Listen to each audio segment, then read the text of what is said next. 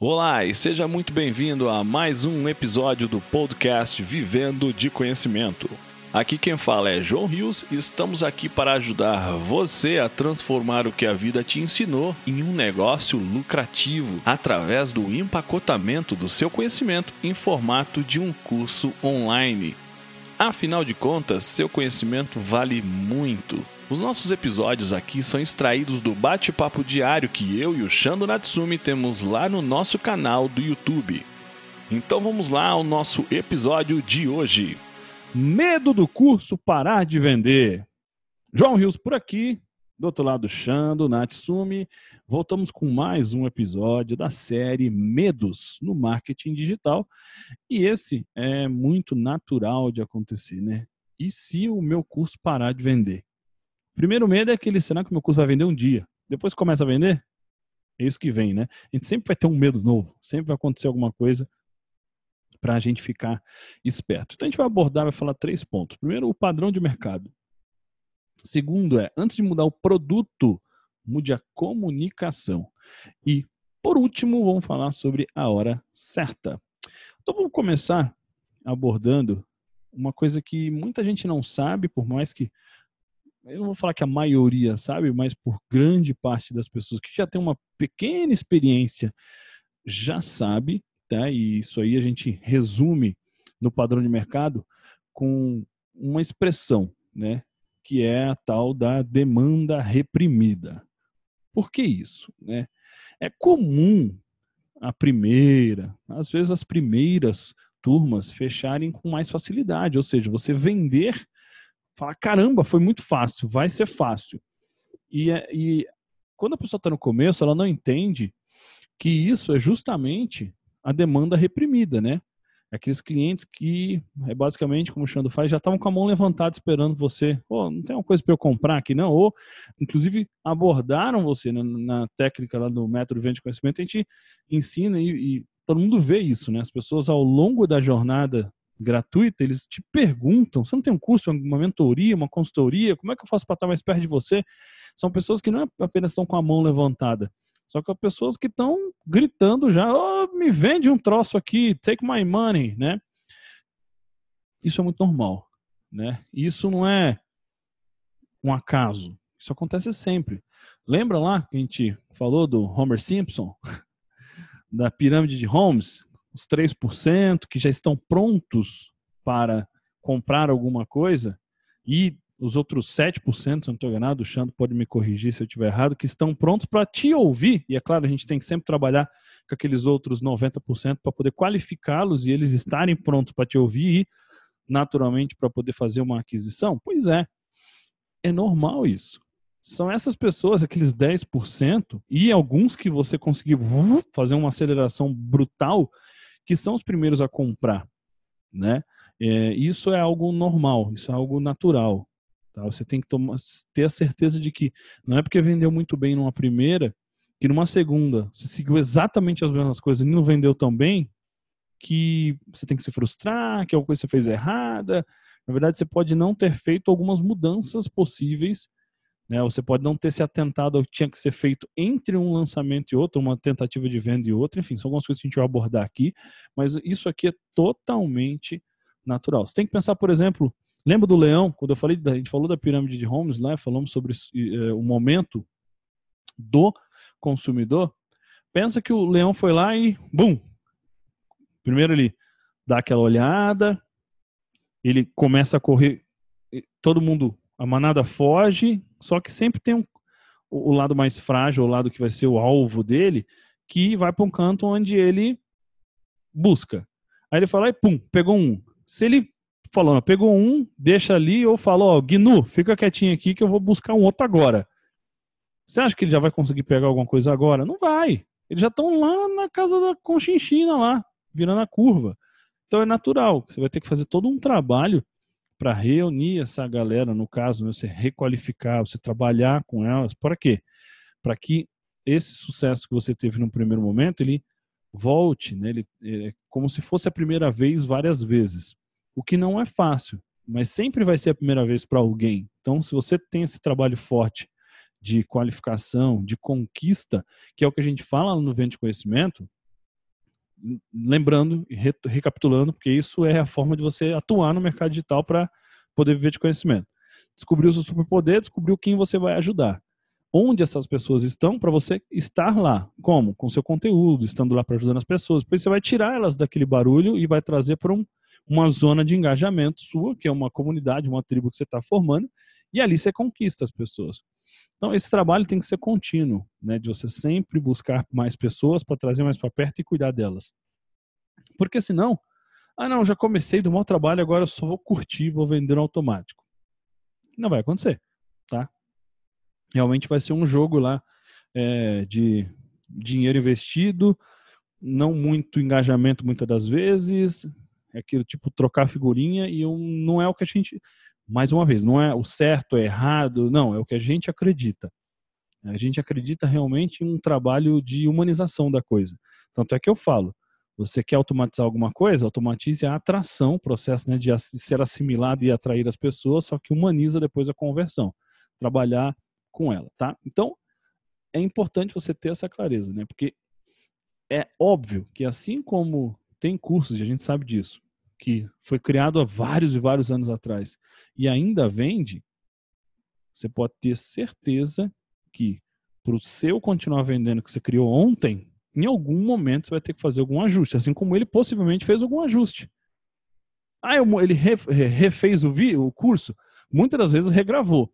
E nem sempre, às vezes, é, é, nem sempre ele, é, ele regravou totalmente diferente. Porque, lembra, da espinha dorsal, dificilmente você vai mudar. O que você vai mudar muitas vezes é o como fala alguma coisa, alguma coisa saiu de linha, por assim dizer, então você muda, né, você agrega, você tira algumas coisas que a gente sempre trabalha, né, de pegar pedra bruta e lapidando para poder entregar só o mais importante, lembra da questão do, micro, do conceito de microlearning, enfim, esse tipo de trabalho é normal.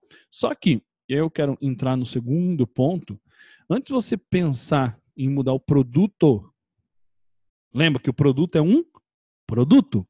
Ele é um produto do quê? De um monte de coisa que acontece antes. De entendimento do superpoder, entendimento da persona, entendimento de onde ela está, as dores, a busca. Então tem muita coisa que você pode ou deve mudar antes de querer mudar o produto. Porque naturalmente quando você muda as coisas que estão aqui, o produto daquilo tudo, que é o seu produto, ele vai ser ajustado.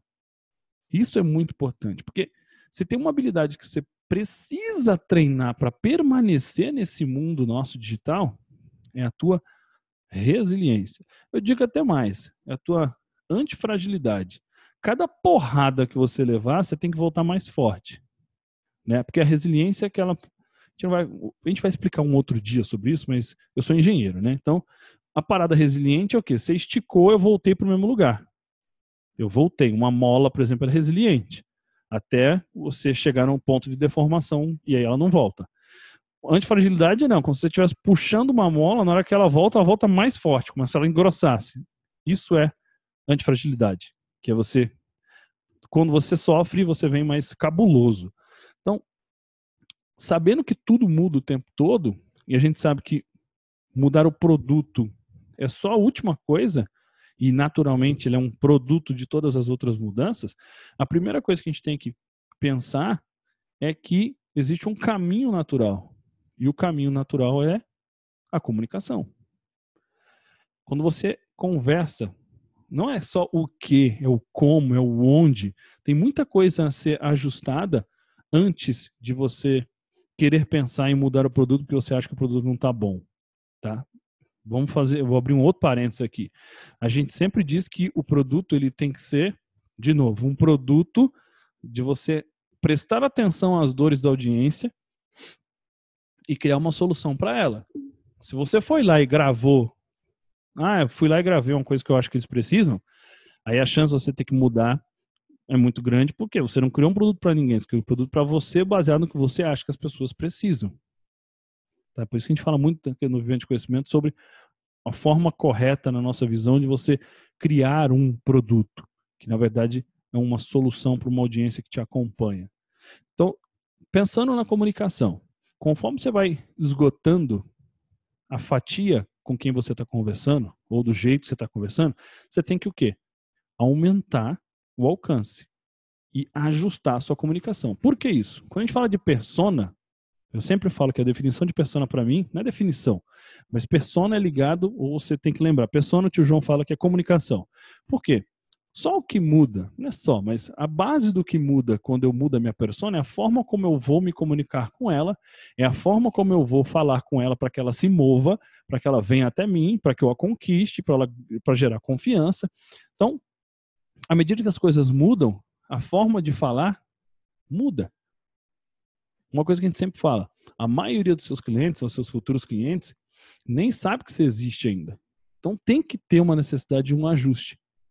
E às vezes eles estão lá dentro daqueles 90%, nem sabem que o teu curso ou tua solução é importante.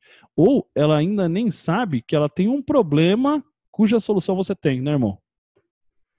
E tem a questão da própria audiência, já que foi gerada né, pelo curso, os alunos participando.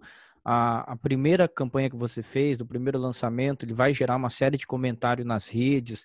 Tudo isso é munição para você olhar e ajustar a comunicação. E o mais importante, a gente sempre fala, até mesmo a questão da rede semântica, às vezes é uma palavra que você ajusta, é uma palavra que você fala que a tua persona usou, a tua persona comentou, nossa, isso fica muito poderoso, vira um, um, título, um headline, vira uma, uma introdução de um vídeo, enfim. Por isso que a gente fala, a comunicação ela deve ser sim atualizada, você pode pegar, até porque você vai perceber o seguinte, conforme você vai ampliando o alcance, atingindo mais pessoas, pode ser que aquele anúncio que deu muito certo lá da primeira vez, ele não faça tanto efeito, porque você está falando com outras pessoas eh, e outro tipo de anúncio chama atenção.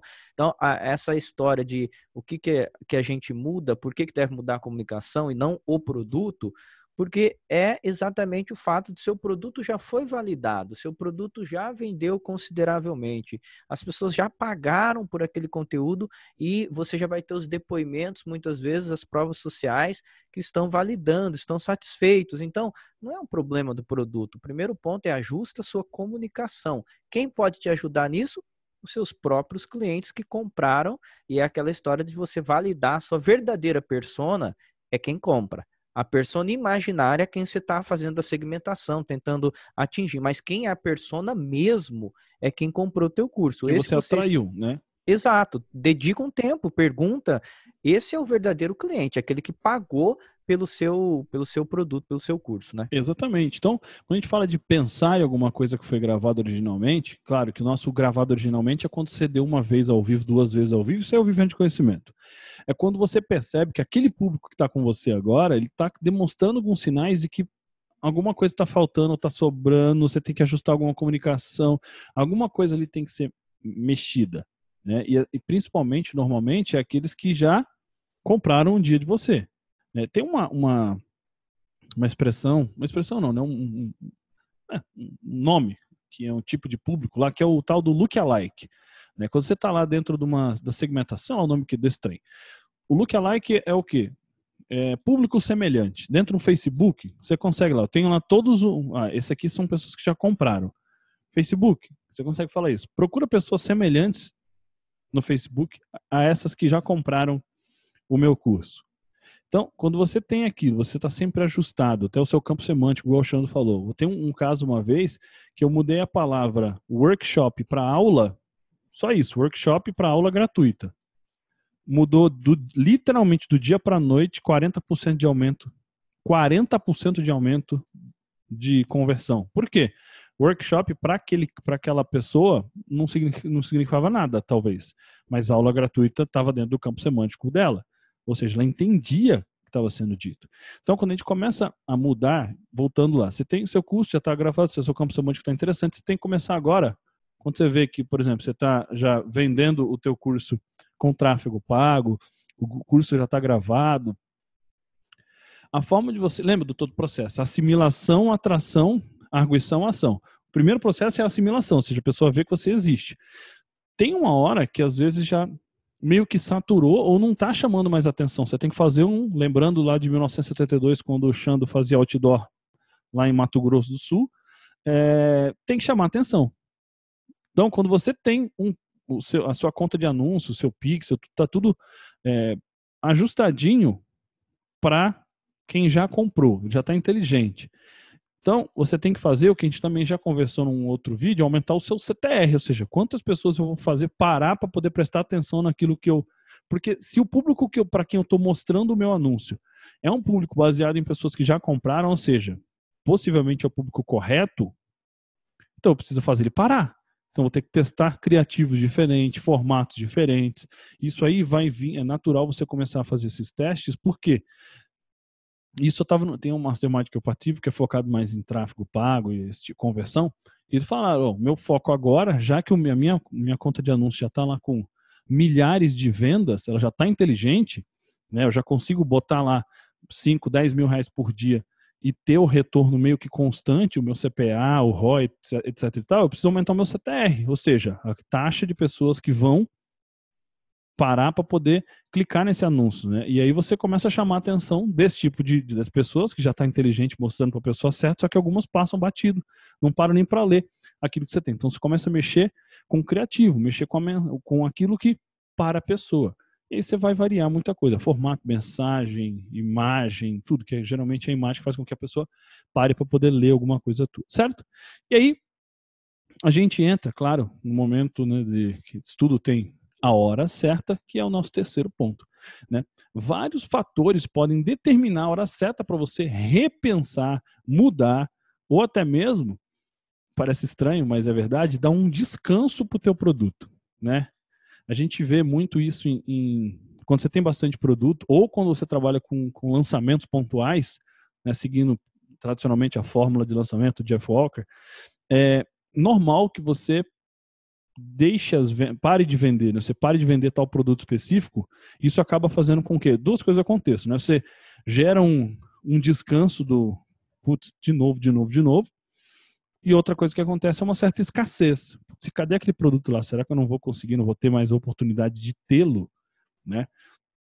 Ah, João, mas eu consigo trabalhar com isso fazendo segmentação dentro do meu. Consegue, claro que consegue fazer segmentação lá do tráfego para não ficar mostrando os anúncios para quem já viu, diminuir a, a quantidade, a frequência com que você vai aparecer, mostrar um anúncio, criar um público que, que fez ou que não fez tal ação e não mostrar para. Tem tudo como você fazer isso. Mas aqui a gente está falando que essas métricas, é, principalmente, acho que é a maior métrica que a gente sempre gosta de trabalhar, a métrica humana, que é a métrica do diálogo, a métrica do, do contato, é a métrica que de sabe de você se relacionar e perguntar e entender a audiência essas métricas né que geralmente vão determinar o momento certo a hora certa de você mudar o teu produto.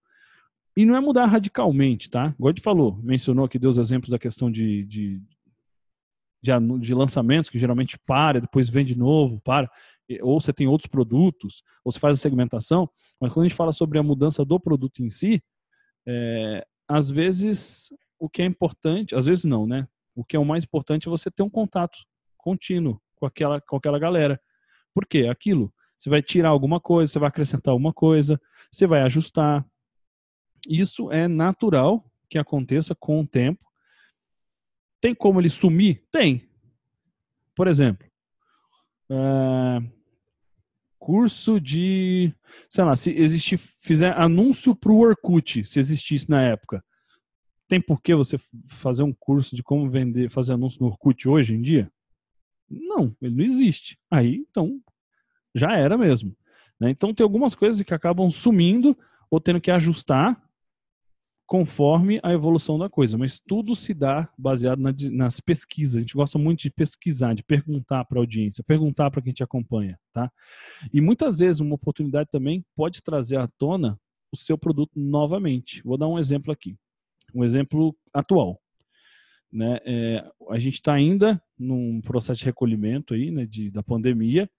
Então a gente viu que alguns setores deram um boom gigantesco. Óbvio que o digital foi o que mais deu boom, mas dentro dele existem alguns que no começo talvez não, mas com o efeito de algumas coisas começaram a bombar. Por exemplo, relacionados a exercício em casa. Logo no comecinho, tipo, não, não, não, afetou muito. Uma pessoa ficou em casa, começou a engordar, começou a ficar doente de ansiedade, isso começou a dar um boom dentro de algo que é, podia estar adormecido por um tempo, porque as pessoas iam para academia e tá tudo certo, mas se você se vê preso em casa, não tem o que fazer, ou você faz em casa, não faz nada. Então, isso aí é interessante a gente entender que, é, voltando por Orkut, imagina se ele surge do nada e, e, e surge com eu sei que, se eu não estou enganado, o Xando que sabe essas coisas. Quando, quando é de 1970 a, a 2000 Vral, quem sabe é o Xando essas coisas, porque ele é o mais velho aqui da turma. Mas eu acho que o Orkut nem tinha anúncio. E digamos que antes tinha anúncio e agora ele retorne, o Orkut 2.0. Igualzinho antes. Então, ele, o seu curso, aquele que estava lá quietinho, mimindo, poderia retornar. Tá? Então, é importante, de maneira geral, a gente entender que o teu produto ele é um produto de um monte de coisa, né? Ele é um produto de um monte de, de, de processos anteriores a ele. tem que ser mesmo para ser um produto verdadeiro, algo que uma solução. Então, é, é claro, é óbvio que existe uma hora certa para você mudar ou ajustar ou melhorar? Sim. Na verdade, a melhoria é contínua. Sempre você consegue, todo semestre você consegue pôr uma aulinha, um bônus, ajustar. Putz, aqui eu vou regravar porque não está legal, ou regravar porque eu aprendi uma coisa melhor, tá? Então, isso é normal que vai acontecer. Tá? Então, existe um padrão de mercado que a gente falou a respeito da re demanda reprimida, né, dos, dos primeiras vendas, como fazer com que sempre seja, sempre pareça que há uma demanda reprimida, que a gente consegue fazer isso. Tá? Depois a gente falou da questão de antes você querer mudar o produto, que é um produto de várias outras coisas, você tem que mudar, óbvio, uma das coisas, né? ou o processo, que é pensar em personas, pensar na comunicação, pensar em processo, na audiência, conteúdo, etc, etc, etc. E por último, né, e novamente retornando, tem uma hora certa de você realmente mudar. Espero que você tenha gostado. Comenta aqui embaixo o que você achou. Dá o teu like, compartilha, se inscreve no nosso canal, ativa o sininho, todo esse Paranauê aí pra gente poder estar sempre junto, beleza? Fique com Deus e até o próximo conteúdo. E esse foi mais um episódio do nosso podcast Vivendo de Conhecimento, uma conversa extraída diretamente do bate-papo diário que eu, João Rios e o Shando Natsumi temos lá no nosso canal do YouTube e na nossa comunidade Vivendo de Conhecimento. Se você gostou do que ouviu, assine o nosso podcast. Se você conhece alguém que tem um conhecimento que merece ser compartilhado, conte a ele sobre nosso podcast. Convido você a fazer parte da nossa comunidade Vivendo de Conhecimento, acessando www.vivendodeconhecimento.com.br. Afinal de contas, seu conhecimento vale muito. Transforme ele em um curso e venda pela internet. Vejo você no nosso próximo episódio.